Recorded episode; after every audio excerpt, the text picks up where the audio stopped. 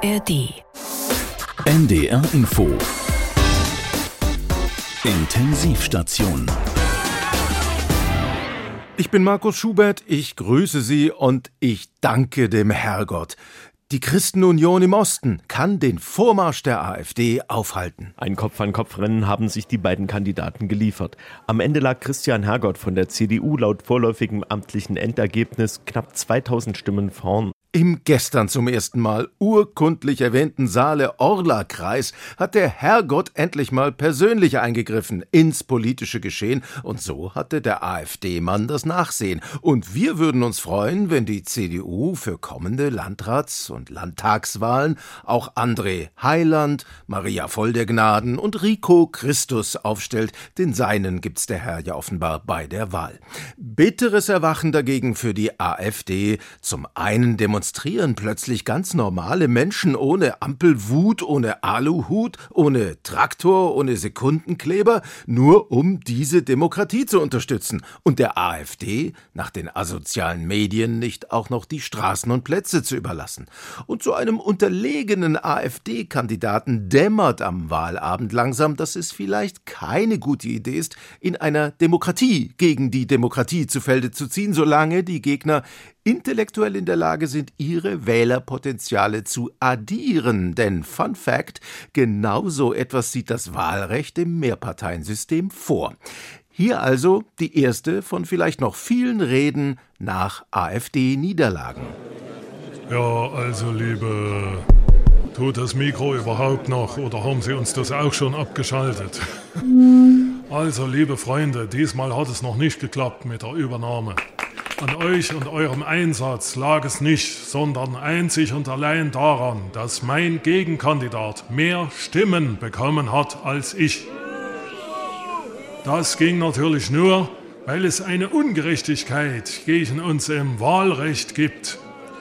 Da gilt nämlich nur eine zahlenmäßige Mehrheit und nicht die eigentliche Mehrheit, die wir haben. Ich muss es aber auch ansprechen. Wir hatten keinen Rückenwind aus Berlin. Eine zerstrittene AfD im Bund, wo die einen für Deportationen sind, die anderen würden es anders nennen. So etwas trägt man nicht in der Öffentlichkeit aus.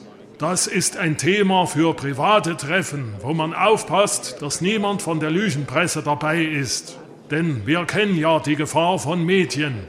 Wenn die erst mal anfangen würden, konkret nach unseren Problemlösungen zu fragen, dann haben wir natürlich keine Chance mehr.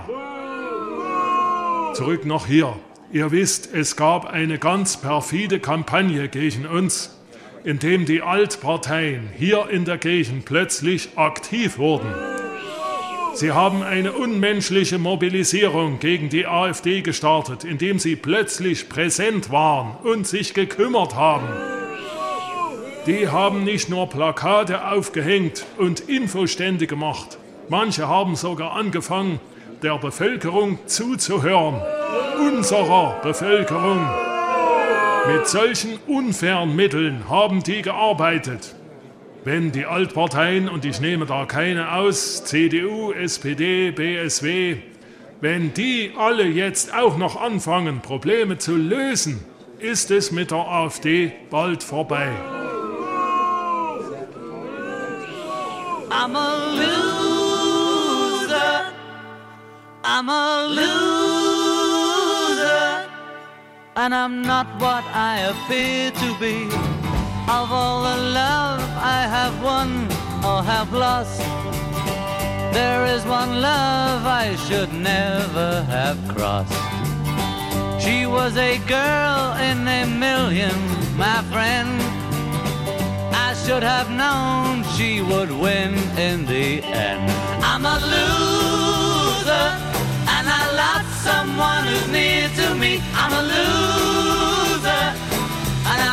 what I appear to be. Although I laugh and I act like a clown, beneath this mask I am wearing a frown.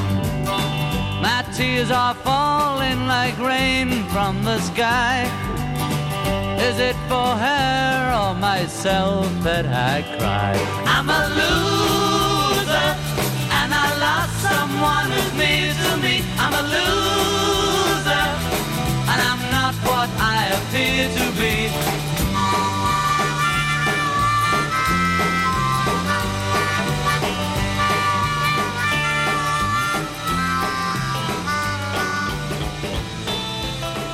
Drei Parteien, wie sie unterschiedlicher nicht sein könnten, haben am Wochenende auf Parteitagen ihre Kandidatinnenlisten für die Wahl zum Europäischen Parlament aufgestellt. Mit drei Spitzenathletinnen, wie sie unterschiedlicher nicht sein könnten. Sarah Wagenknecht mit ihrer gleichnamigen Partei, für die Europa eher so als Trampolin taugt, für Lechte und Rinke ideologische Luftsprünge, die SPD, die schon vor dem Völkerbund gegründet wurde, als der Kanzler noch vom Kaiser ernannt wurde, mit einer Spitzenkandidatin, die nicht einmal dem notorisch rhetorisch blassen Kanzler die Show stehlen konnte, und die FDP, die in Europa im Ernstfall deutsche Sonderinteressen durchprügelt, aber Brüssel eine rhetorisch schwerst bewaffnete Dame ausliefert. Naja, Deutschland hat das, äh, Sarah hat das in einer Bundestagsrede einmal sehr treffend gesagt. Immerhin will unsere feministische Außenpolitikerin jetzt diesem Regime Iris-Raketen und Eurofighter liefern. Klar, die Raketen tragen immerhin den weiblichen Namen Iris. Also so viel Feminismus muss im Hause Baerbock offenbar sein. Na und wenn dann in den Rüstungsverträgen vielleicht sogar noch gegendert wird, dann ist die grüne Welt offenbar wieder in Ordnung. Wisst ihr, bei der Politik dieser Ampel muss ich immer an das Lied Major Tom von Peter Schilling denken. Völlig losgelöst von der Erde fliegt die Bundesregierung in ihrem Raumschiff völlig schwerelos. Wir Sozialdemokratinnen, so, so, so, oh. Es ist so eine Ehre, dass es mich nach den vielen, vielen, vielen Reden vor großem Publikum, die ich gehalten habe, doch ein bisschen nervös macht, vor euch zu sprechen. Ich hoffe, ihr habt dafür Verständnis. Ich weiß nicht, wann Herr Merz und Frau von der Leyen das letzte Mal miteinander gesprochen haben. Es kommt mir immer ein bisschen vor wie bei Modern Talking. Man hat mal zusammen auf der Bühne gestanden, aber man möchte heute nicht mehr so richtig was voneinander wissen. Wohl der größte Feind von innen betreibt von Ungarn aus den Boykott unserer Gemeinschaft. Seinen Namen brauche ich, glaube ich, nicht zu nennen. Viktor Orban. Diese Welt gehört gefeiert. Sie gehört gefeiert. Eine große Party ist sie wert. Wie cool ist das eigentlich? Reisen, wohin man will, ohne Grenzen. Wohnen, wo man will. Europa, welch kultureller Reichtum, Sprachen, Geschichten und Identitäten. Was für eine geile Welt.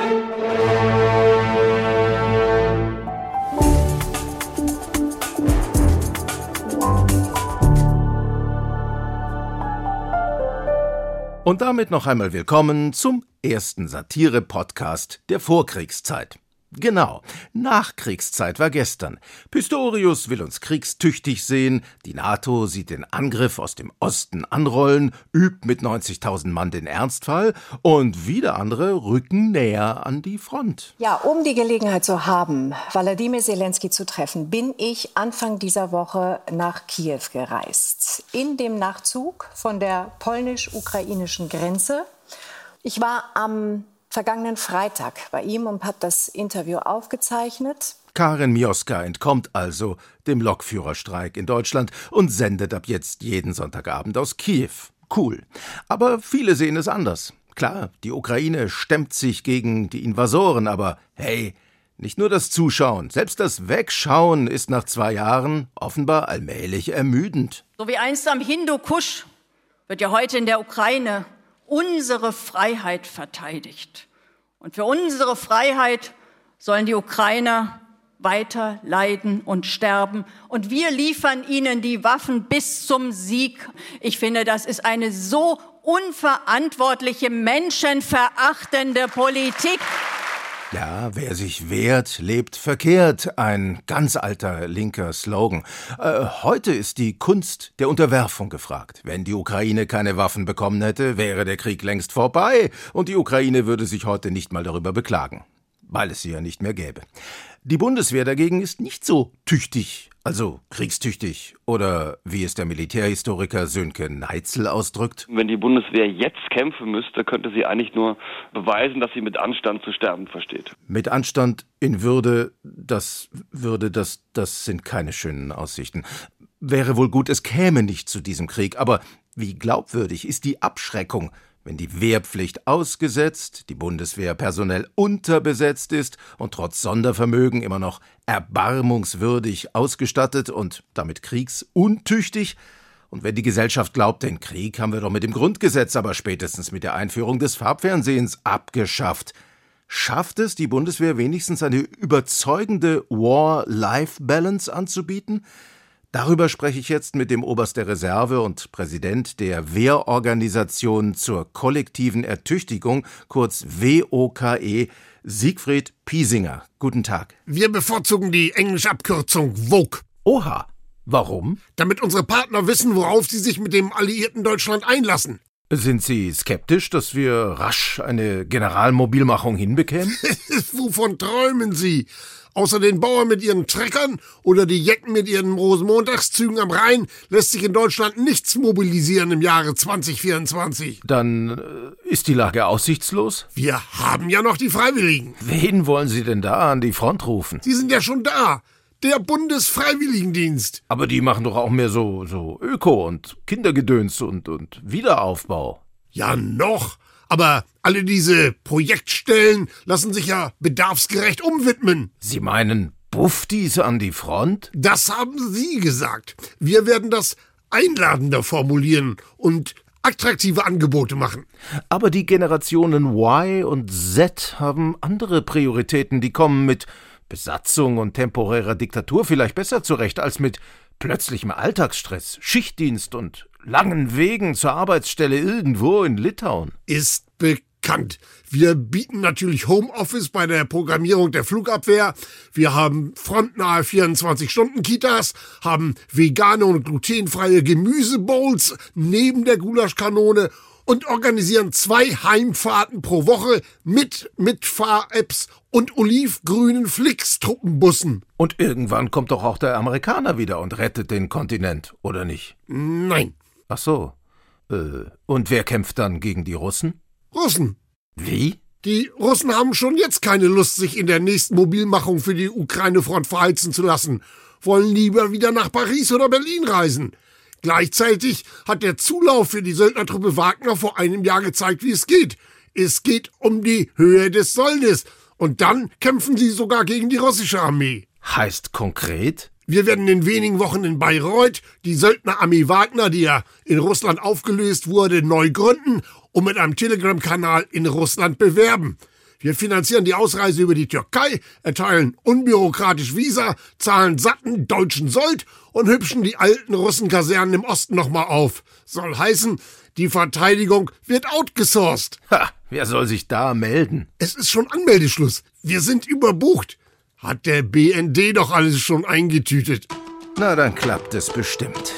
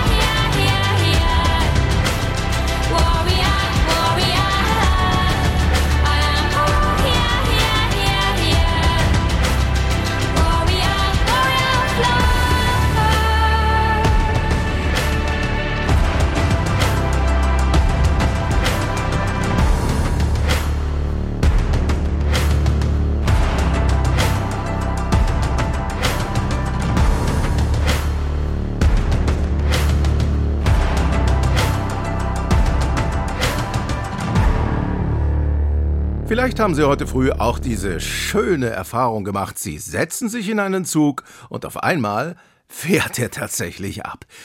Die Lokführer, die tagelang den Führerstand boykottierten, nahmen wieder Platz, weil GDL-Boss Weselski im Arbeitskampf überraschend eine Abkürzung fand.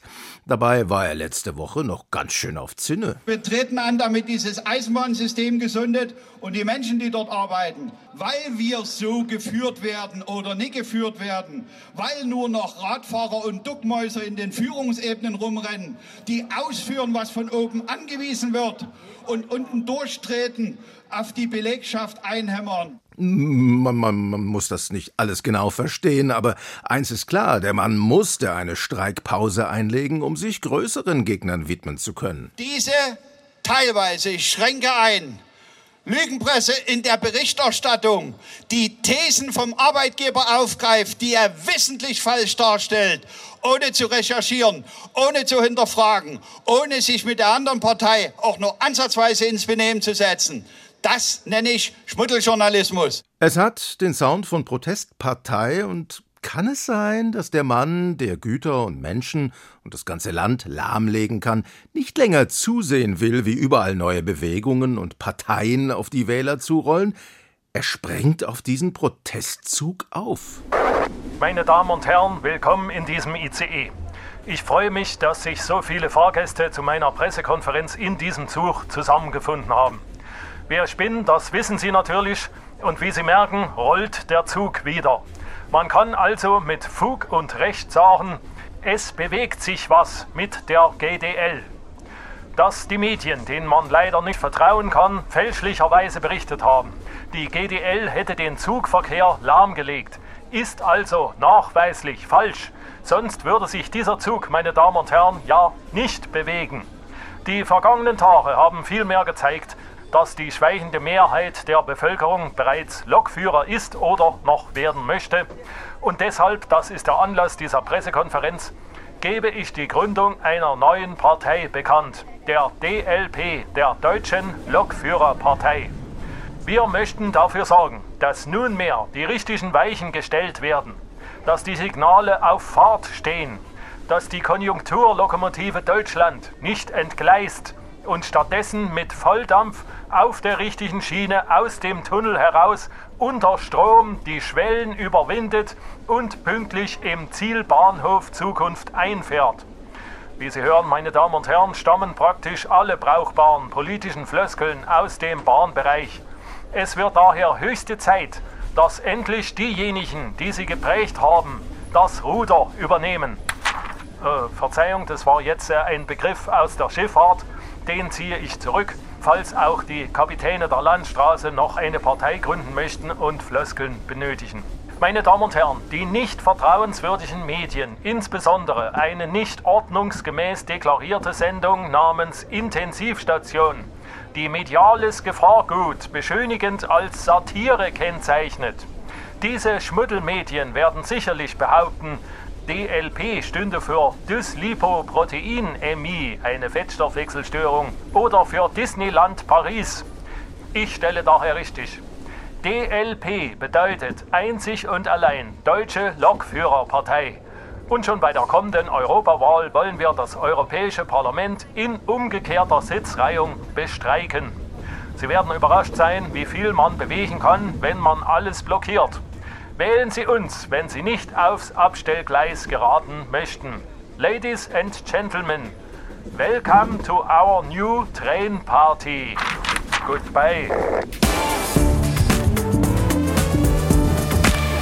Man kennt das. Man will nach einem langen Arbeitstag in seiner Straße einparken und rutscht beim Rangieren einem anderen Wagen auf den Stoßfänger oder in den Kotflügel. Klar, Fahrer flucht. Aber was dann? Ein Zelt aufschlagen und warten, bis der Halter kommt? Überall klingeln? Die Polizei rufen wegen eines Kratzers? Zettel mit Telefonnummer unter den Scheibenwischer? Das alles war bisher Fahrerflucht. Der Verkehrsgerichtstag in Goslar hat es vor ein paar Tagen abgelehnt, das zu einer Ordnungswidrigkeit downzusizen, aber es soll eine zentrale Meldestelle geben, wo man den Rempler auch online hinterlegen und Angaben dazu machen kann. Gute Idee. Aber warum nicht gleich ein mächtigeres und komfortableres Tool, eine App, die einem den ganzen Ärger abnimmt. Wir haben unser Intensivstation Social Media Department gebeten, so einen heißen Scheiß zu entwickeln. Hey Guys, ich bin's, eure Infilili. Guys, ich kurve jetzt schon seit Stunden durch die Rush Hour und die tiniest Parkhäuser, weil ich will, dass mich wer rammt. Ja, ich teste doch die neue Unfall-App für euch. Aber crazy, wie lame heute alle fahren. Egal, wem ich die Vorfahrt nehme, alle bremsen. Sogar der goldene Porsche SUV da vorne. Doch, wie der weise Influencer sagt, wenn ich den Unfall nicht provozieren kann, baue ich den Unfall eben selbst. Also, festhalten und rein in den geparkten. Ha, so, da haben wir den Blechschaden. Ha. Jetzt die App aktivieren und ich kann per Multiple Choice angeben, was kaputt ist. A. Heck, B. Seitentür vorne, C. Seitentür hinten, D. Stoßstange, Blinker, Lichter. Oh Mann, wo steht denn nur Stoßstange? Okay, Guys, ich will jetzt nicht forever scrollen, drum haltet euch fest. Jetzt ist Stoßstange, Blinker und One Sec. Licht. Perfekt. Kennzeichen eingeben, Unfallzeit und Unfallort. Hey guys, crazy! Ich werde hier gerade mit Angeboten überhäuft. Max K. übernimmt die Verantwortung für den Crash für 500, Easy B für 400, Uli für 350 Euro. Und gegen einen Mini-Aufpreis bietet Uli den All-Inclusive Accident Service. Soll heißen, sie holt mich vom Unfallort ab, ruft den Schrottwagen zum Abholen des Unfallwracks und bestellt direkt einen Neuwagen. So kriegt das Unfallopfer gar nicht mit, dass die Karre zu Schrott gefahren wurde. Freaky Stuff! Dann order ich mal die Uli. Oh nee, damn it! Die Uli kann erst in fünf Stunden hier sein, weil sie davor noch vier andere Unfälle übernimmt. Sorry, guys. Wenn ich so lange warte, kommt das Unfallopfer ja vor der Uli. No way! Okay, ich mach mal Digital Detox, Guys. Ja, ich nutze gar keine App. Denn ehrlich, hier ist keine Menschenseele. Ich leg den Rückwärtsgang ein und mache es wie in der guten alten Pre-App-Time. Ich hau einfach ab. Bye bye.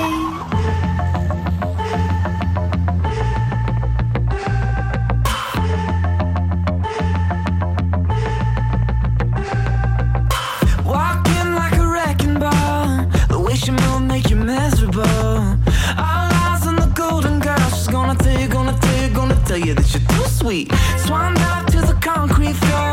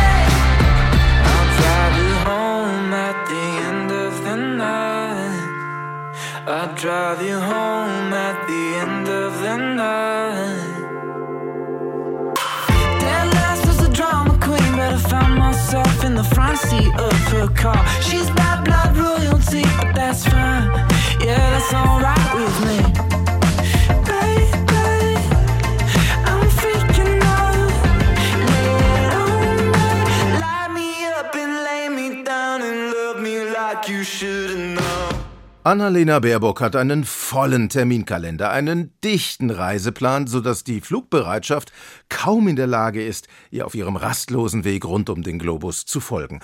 Seit Jahresbeginn war sie in Jerusalem, Ramallah, Beirut, Manila, Kuala Lumpur, Singapur, Davos, Brüssel, Jeddah, Nairobi, Juba, Amman und Aachen. Hätte sie ein Miles and More Programm, könnte sie damit schon kostenlos zum Mond fliegen. So aber Aachen. Als Laudatorin für Daniel Günther, der ein Jahr nach ihr den Orden wieder den tierischen Ernst abgegriffen hat. Das erhöht durchaus Annalenas Fluchbereitschaft.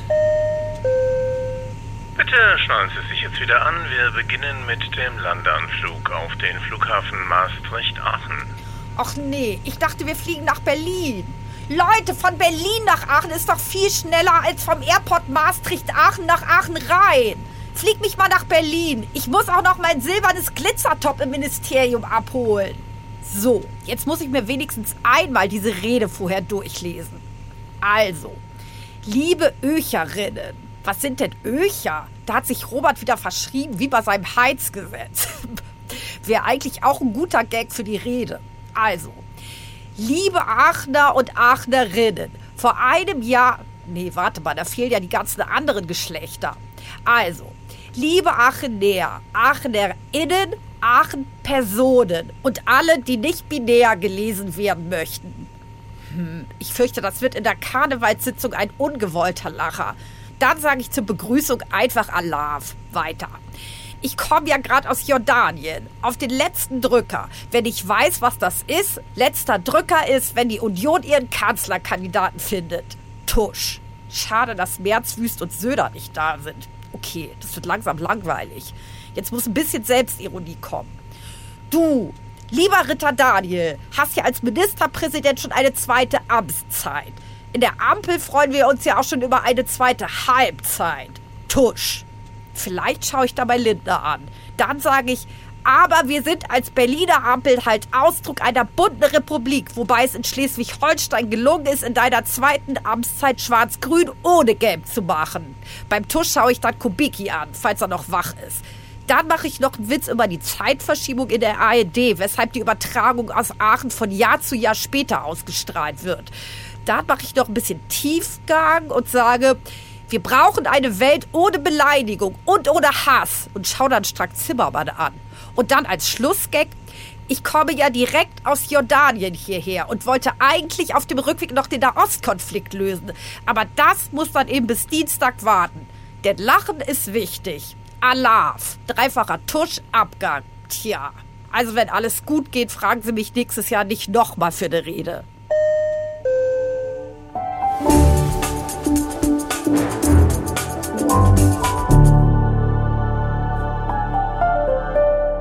Viel Aufregung rund um das Thema Lehrerinnenmangel in den letzten Tagen. Erst warnte die Kultusministerkonferenz, es bleibt auf Jahre hinaus beim Lehrermangel. Das leuchtet auch ein. Lehrer kann man ja nicht über Nacht werden. Man durchläuft ja ein paar Jahre Studium und wird dann noch in einem Referendariat geschreddert. Aber trotzdem deutet sich eine Wende zum Guten an. Jedenfalls überraschte die Bertelsmann nahe Bertelsmann Stiftung wenige Tage später mit dem Hinweis, an den Grundschulen ist der Mangel schon bald behoben, weil die Geburtenzahlen in Deutschland wieder rückläufig sind. Hurra! Wie können aber die gleichen Zahlen zu so unterschiedlichen Ergebnissen führen? Das soll mir mein heutiger Studiogast erklären, Professor Walter Kantendung vom Institut für spekulative Statistik an der Universität Worpswede. Guten Tag, Herr Professor. Guten Tag, Herr Schubert. Äh, Lassen Sie mich da gleich einmal etwas Grundsätzliches klären. Meinethalben, nur zu. Vielen Laien ist der Grundunterschied zwischen Statistik und Prognose nicht wirklich bewusst. Die Statistik interpretiert vorliegendes Datenmaterial aus der Vergangenheit oder Gegenwart. Die Prognose stellt dann den Versuch dar, die so beobachteten statistischen Mechanismen in die Zukunft zu projizieren und so Aussagen zu treffen, wie die Entwicklung weitergeht.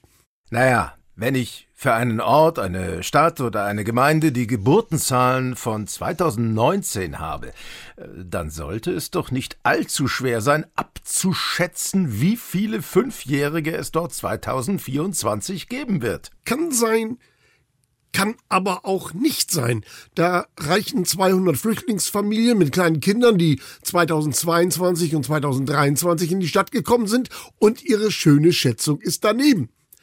Oder wie in diesem Falle die Annahme der KMK, dass die Geburtenrate einigermaßen konstant bleibt. Blieb sie aber nicht.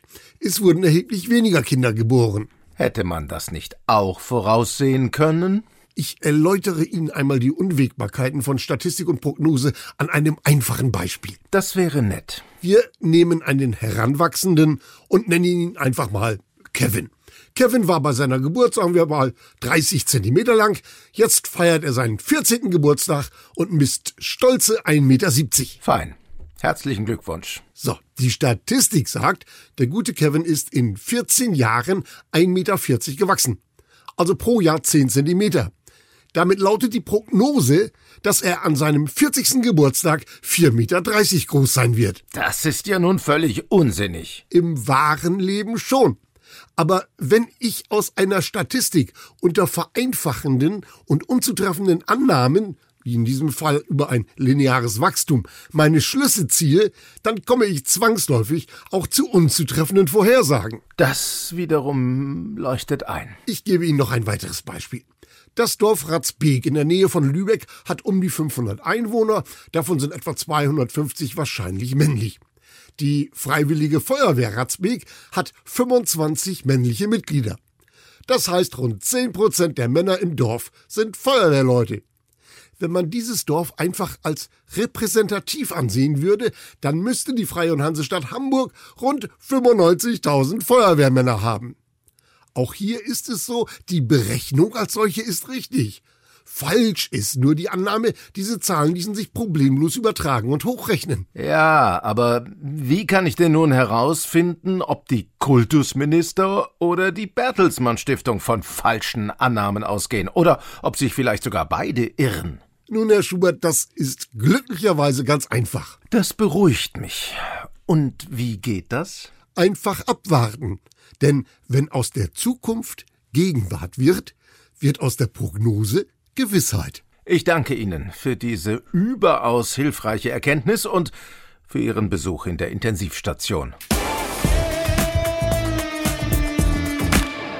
Also, wir lernen, das Problem des Grundschullehrermangels wird behoben allein dadurch, dass weniger Kinder geboren und einige Jahre später eingeschult werden. No children, no cry. Kann dieses Prinzip auch woanders äh, Schule machen? Wir finden, aber hallo. Am Wochenende endlich wieder ausschlafen? Nie wieder basteln und Bob der Baumeister gucken? Und so ganz nebenbei noch die Welt retten? Kein Problem mit 3K. Kriegt keine Kinder. Denn keine Kinder, keine Krisen. Wenn wir heute weniger Kinder kriegen, haben wir irgendwann auch weniger alte Menschen. Mach's gut, Pflegenotstand. Weniger Kinder bedeuten später auch weniger Autos auf den Straßen. Adieu Klimakrise und das ganz ohne Tempolimit. Wie geil ist das denn bitte? Mieten werden immer teurer, von wegen. Wenn die Nachfrage sinkt, fallen auch die Preise. Und noch besser, statt drei Zimmer und mehr, brauchen wir nur noch kleine Wohnungen. Kriegt keine Kinder. Und damit nicht genug. Weniger Kinder am Strand gleich mehr Ruhe im Urlaub. Weniger Kinder heißt auch weniger Anstehen an der Kasse. Und endlich wieder mehr freie Arzttermine für alle. Selbst für Friedrich Merz. Und was ist mit der Rente? Na, ist doch klar. Das Geld, was wir im Bildungssektor und an Subventionen für neue Jobs sparen, das pumpen wir in die Rentenkasse. Hurra! Und das Beste, weniger Kinder gleich mehr Widerstand gegen die AfD. Die wollen doch, dass wir immer mehr Kinder kriegen. Da müssen wir ansetzen. Haha, nix da, Krupalla. Weniger Kinder heißt auch weniger potenzielle AfD-Wähler. Also, worauf wartet ihr noch? Rettet die Welt, kriegt keine Kinder.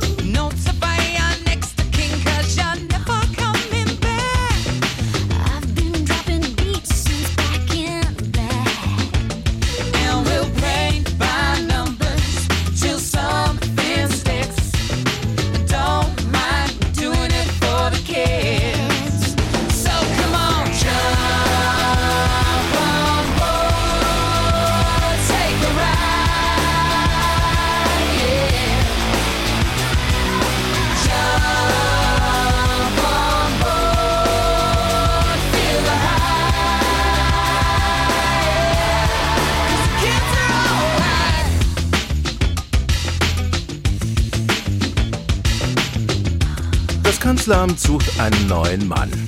Nicht den Kanzler, aber den Koch des Kanzlers.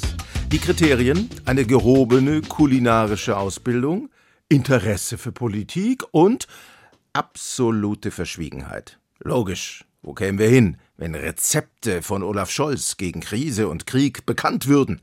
Verdienen kann man als Kanzlerkoch knappe 3000 Euro brutto im Monat und einen Zuschuss zum Deutschlandticket. Dafür muss man eine penible Sicherheitskontrolle über sich ergehen lassen. Wir waren beim Vorstellungsgespräch dabei. Herzlich willkommen im Kanzleramt. Haben Sie gut hergefunden? Klar, ich meine, Sie wissen schon, es ist das Kanzleramt. Nehmen Sie in Zukunft die Öffis. Wir bezuschussen das 49-Euro-Ticket. Klimaneutral zur Arbeit für nur 23 Euro. Das äh, ist ja dann fast ein Schnäppchen. Und wenn der Wissing versucht, das abzuschaffen, dann sorgen Sie dafür, dass ihm das schwer im Magen liegt. Wenn Sie verstehen, was ich meine. Verstehen Sie was von Politik? Natürlich. Erste Bürgerpflicht. Ich lese die Zeit und. Wer ist Bundeskanzler? Ähm, Olaf Scholz. Sind Sie verrückt? Sie können doch nicht einfach so die persönlichen Daten Ihres obersten Dienstherrn rausposaunen. Verschwiegenheit ist die erste Köchepflicht. Das kann man ja wohl verlangen für 3000 Euro brutto. Oder wollen Sie hier bald Pelmini für Putin panieren? Nein, nein. Oh Gott, nein. Es tut mir leid. Ja, immerhin können Sie den Namen aussprechen, ohne dabei die Augen zu verdrehen. Damit haben Sie dem halben Kabinett was voraus. Das heißt, ich hab den Job? Nicht so schnell. da gehört schon etwas mehr dazu. Können Sie kochen? Ich habe bei Witzigmann und Schubeck gelernt. Gelernt, wie man den Fiskus bescheißt? Nein! Schade. Der Lindner könnte ein bisschen Kohle gebrauchen. Das ist nicht Ihr Ernst. Dazu darf ich nichts sagen. Wie? Na, ob das mein Ernst ist? Äh, Verschwiegenheit. Äh, Klar. Äh, natürlich. Entschuldigung. Sonst müssten Sie mich wahrscheinlich umbringen, oder? Wir machen ein Rollenspiel. Ich bin der Bundeskanzler und Sie nehmen sich die Schürze. Ja, genau. Sie sind der Koch. Und jetzt nehmen wir mal an, Sie haben Nachtschicht und der Bundeskanzler konferiert mit Habeck und Lindner. Die drei haben Kohldampf. Was tun Sie? Ähm, Herr Bundeskanzler, äh, was darf ich Ihnen zubereiten? Vergessen Sie's. Wenn Sie so kommen, werden die sich stundenlang über das Thema streiten. Der Lindner isst lieber auswärts und der Habeck will einfach nur eine Pizza bestellen. Entscheiden Sie selbst, das geht schneller. Okay, keine Auswahlmöglichkeiten, kein Streitpotenzial. Verstanden. Äh, Dreimal das Hühnerfrikassee. Äh, Sehr wohl. Geht gleich los. Ich ähm, gehe in die Küche. Richtig. Ich ähm, mache eine Mehlschwitze. Ja, so genau brauche ich das nicht. Springen Sie mal ans Ende. Ich serviere das Hühnerfrikassee. Guten Appetit. Was soll das sein? Na, Ihr Hühnerfrikassee. Ich habe das nicht bestellt. Doch, ganz sicher. Ich kann mich nicht erinnern. Wer sind Sie überhaupt? Ich. Ich kann mich auch nicht erinnern. Entschuldigen Sie mal. Wissen Sie eigentlich, wer ich bin? Dazu darf ich nichts sagen. Herzlichen Glückwunsch. Sie haben den Job. Willkommen im Bundeskanzleramt. Ja? Wirklich? Wann fange ich an? Dazu darf ich nichts sagen. Don't speak, I know just what you're saying. So please stop explaining.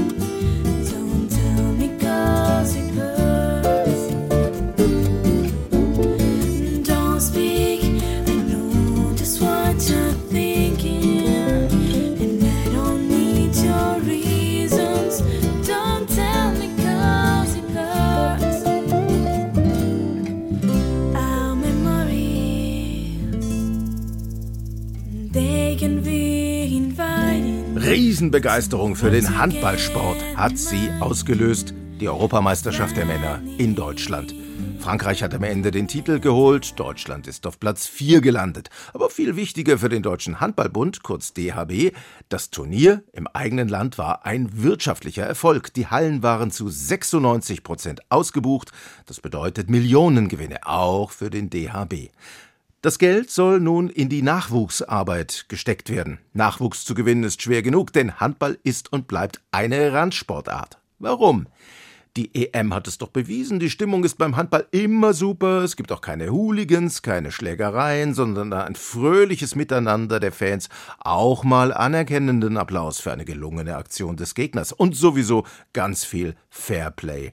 Aber, und das haben Sie in den letzten Wochen als Gelegenheitszuseher vielleicht gemerkt, eine Schwierigkeit hat Handball. Die Regeln und äh, Begrifflichkeiten sind für Laien einfach zu kompliziert, vor allem im Vergleich zum Fußball. Zum Glück haben Sie ja uns. Das ist ein Handball. Klingt komisch, ist aber so. Der Handball wurde nämlich mit Backe geharzt. Oder mit Harz gebackt. Hat nichts mit dem Backen in der Küche zu tun. Handball ist in der Halle. Da sieht der Fußboden danach aus wie Sau. Gut, das ist in der Küche nach dem Backen auch so. Ansonsten ist Handball vor allem eins ganz einfach. Ein Spiel dauert zweimal 30 Minuten. Eine Mannschaft besteht aus 14 Spielern, von denen jeweils sieben auf dem Feld sind. Entweder sechs Feldspieler und ein Torwart oder sieben Feldspieler und kein Torwart. Es sei denn, es gibt für einen zwei Minuten. Dann muss er auf die Bank. Das ist sowas wie die stille Treppe. Gelbe Karten gibt's pro Mannschaft nur drei, rote Karten gibt es glatt oder bei der dritten Zwei-Minuten-Strafe. Blau gibt's auch noch. Blaue Flecken bei den Spielern und blaue Karte für richtig fiese, gemeine, gefährliche Fouls. Sieben Meter gibt's auch, wenn zum Beispiel ein Abwehrspieler durch den 6-Meter-Kreis läuft. Bei der Ausführung müssen die anderen Spieler dann hinter dem 9-Meter-Kreis bleiben. Damit sind die Regeln schon mal klar, oder? Ging's euch zu schnell? Das muss so. Handball ist ein sehr schneller Sport. Zum Beispiel im Angriff. Am besten gleich in der ersten Welle, die verspricht den meisten Erfolg. Zweite oder dritte geht aber auch. Dann ganz wichtig, in Bewegung bleiben, schnell auf den Beinen sein und verschieben, natürlich auch in der Abwehr, damit die Angreifer keine Lücken reißen, zum Beispiel mit Kreuzen oder Hinterlaufen. Beides Auslösehandlung. Klingt wie eine Einigung bei einer Entführung, ist es aber nicht. Entsteht eine Lücke, am besten gleich durchstoßen. Das kann der Angreifer mit einem Überzieher einleiten. Und der Kreisläufer versucht sich frei zu sperren. Dann kann er einen Tipppass bekommen. Schick aussehen tun auch die Flugeinlagen, besonders bei einem Camper. Klingt nach Wohnwagen und Zelt, hat damit aber nichts zu tun.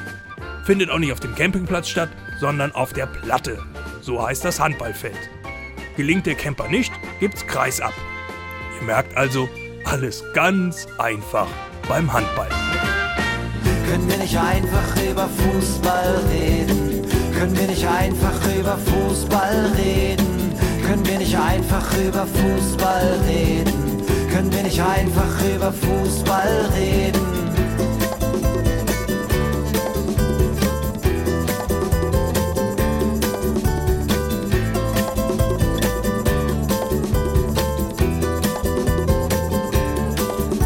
Der Job war sofort weg. Die Beziehung hat noch drei Wochen gehalten. Ich hab mir sofort eine Dauerkarte fürs Stadion gekauft. Es wurde Zeit, das Leben neu zu gestalten. Außerdem habe ich den Kicker abonniert, beim VfL-Stammtisch einen ganz festen Platz reserviert. Am schönsten ist es ja eh mit den Kollegen. Da kann man einfach über Fußball reden. Können wir nicht einfach über Fußball reden? Die Mogelpackung des Jahres 2023 ist gekürt worden and the winner is der Lebensmittelkonzern Mondelez, der bei seinen Tuck Bake Rolls die Tüte gleich groß gelassen, den Inhalt von 250 auf 150 Gramm reduziert und den Preis je nach Händler von 1,39 Euro auf bis zu 1,99 Euro hat steigen lassen. Chapeau! Die Liste der Mogelpackungen wird übrigens immer länger, was uns nicht überrascht hat. Verbraucherschützer Jens Kukin begleitet mich in einen großen Supermarkt und zeigt mir, mit welchen Tricks gearbeitet wird.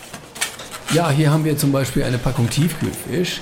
Äh, In dieser Schachtel waren bisher vier Stück drin und wir sehen, sie enthält jetzt noch genau einen. Also ich warne davor zu ignorieren, dass aus vier nur dann eins wird, wenn man drei weglässt. Der Hersteller Alpenfisch allerdings warnt die Verbraucher ebenfalls. Marketingchef Tom Achkom. Wir warnen davor, sich diese wunderbare Gelegenheit entgehen zu lassen. Wir geben den Verbraucherinnen und Verbrauchern ja die Chance, bei der Inflation jetzt auf ganz einfache Weise mit dabei zu sein. Unsere Wirtschaft zum Vorteil aller zu stärken und mutig zu sagen, lasst uns jetzt endlich wieder mehr für weniger bezahlen.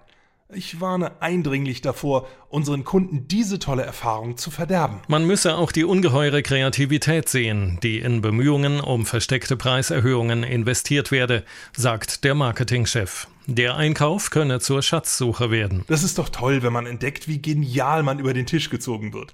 Und für die Kinder wird das zum Spiel. Welche Firma macht's am dreistesten? Wollen wir den Kids diesen Spaß wirklich mit einer Kennzeichnung nehmen? Unterdessen versuchen Aktivisten wie die Organisation Rentner ohne Geduld einfach den Spieß umzudrehen und Preissenkungen zu erzwingen. Werner Krücke zeigt, wie er den Konzernen die Stirn bieten will. Ja, ich, ich steig jetzt in die Tiefkühltruhe und kleb mich an der Pizza fest, bis ich die billiger kriege. Diese Taktik zeigt bisher jedoch wenig Erfolg. Verbraucherschützer wie Jens Kukin diskutieren deshalb konkrete Vorschläge für eine Kennzeichnung der versteckten Preiserhöhungen. Also am einfachsten wäre natürlich dieser Aufkleber hier. Achtung, dieses Produkt nicht kaufen. Wir können uns durchaus vorstellen, dass die Hersteller diesen Hinweis freiwillig anbringen. Alternativ sind ja auch Schockbilder im Gespräch, also Fotos entsetzter Verbraucher und ganz drastische Warnungen wie verdeckte Preiserhöhungen verursachen Geldmangel. Und dann wird noch eine Kennzeichnung wie beim Nutri-Score vorgeschlagen. Arbeitstitel ist Shitty Score. Ein A wäre dann keine versteckte Preiserhöhung und E hieße Vorsicht, vollkommen leere Packung. Eine kraftvolle Initiative, die versteckte Preiserhöhungen künftig zuverlässig unterbinden dürfte.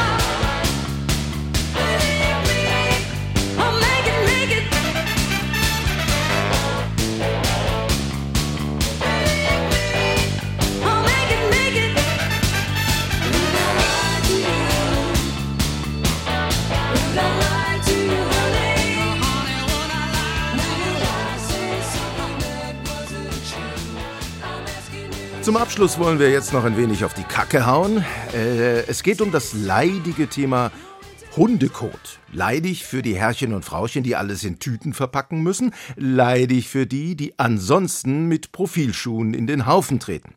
In Südtirol soll nun eine neue Hundedatenbank für Sauberkeit sorgen.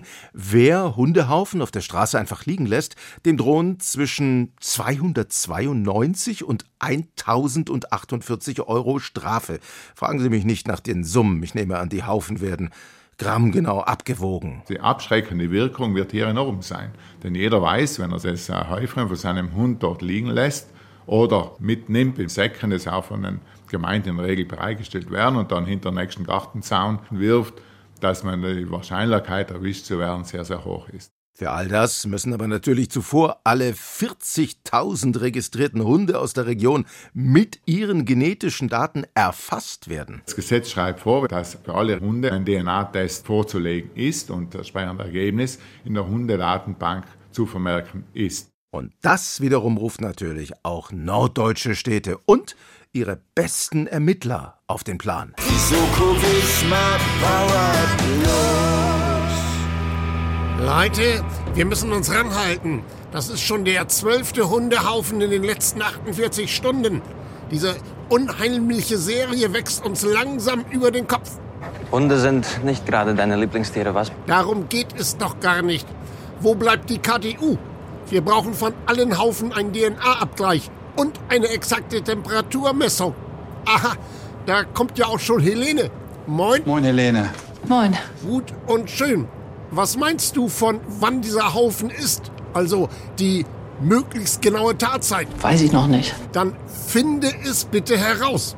Was ist mit euch beiden? Hast du mit den Nachbarn schon gesprochen? Ja, der Nachbar von gegenüber hat heute Nacht mal den Hund gehört. Allerdings kann er sich nicht an die Uhrzeit erinnern. Sonst ist niemandem etwas aufgefallen. Okay. So kommen wir nicht weiter. Helene, kannst du uns jetzt bei der Uhrzeit weiterhelfen? Sagen wir zwischen 22 Uhr und 2 Uhr früh. Danke. Etwas genauer wäre schon schöner. In vier Stunden kann eine Menge Scheiße passieren. Ich warte dann auf den ausführlichen Laborbericht und, äh, ach ja, bitte, Helene, das Thermometer gut abwischen. Und ihr anderen guckt mal da drüben. Ah, ist das die neue Hundestaffel? Nein, das sind unsere Verdächtigen. So von der Haufengröße her verdächtige ich am ehesten den Großen da. Mit dem Halsband, wo Ahab draufsteht. Ich tippe da mal auf einen Rottweiler. Pöllmann, von dem nimmst du jetzt eine DNA-Probe. Ahab hier, der Große ist das, ne? Genau der. Pöllmann, komm zurück! Komm sofort zurück! Weg ist er. Wir haben es hier womöglich mit einem Serienscheißer zu tun und der Mann macht sich vom Acker. Jetzt kann uns wirklich nur noch einer helfen. Aktenzeichen XY live aus München mit Rudi Zerne. Guten Abend.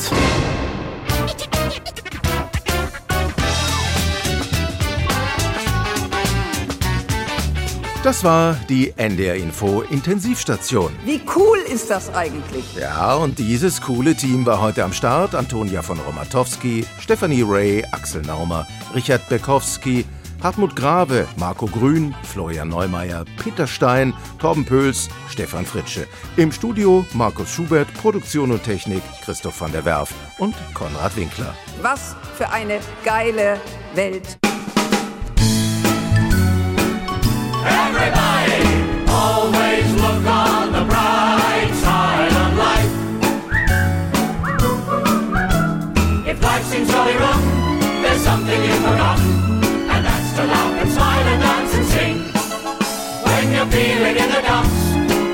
Be silly chumps. Just purse your lips and whistle, that's the thing. And always look on the life. NDR Info Intensivstation. Die Radiosatire.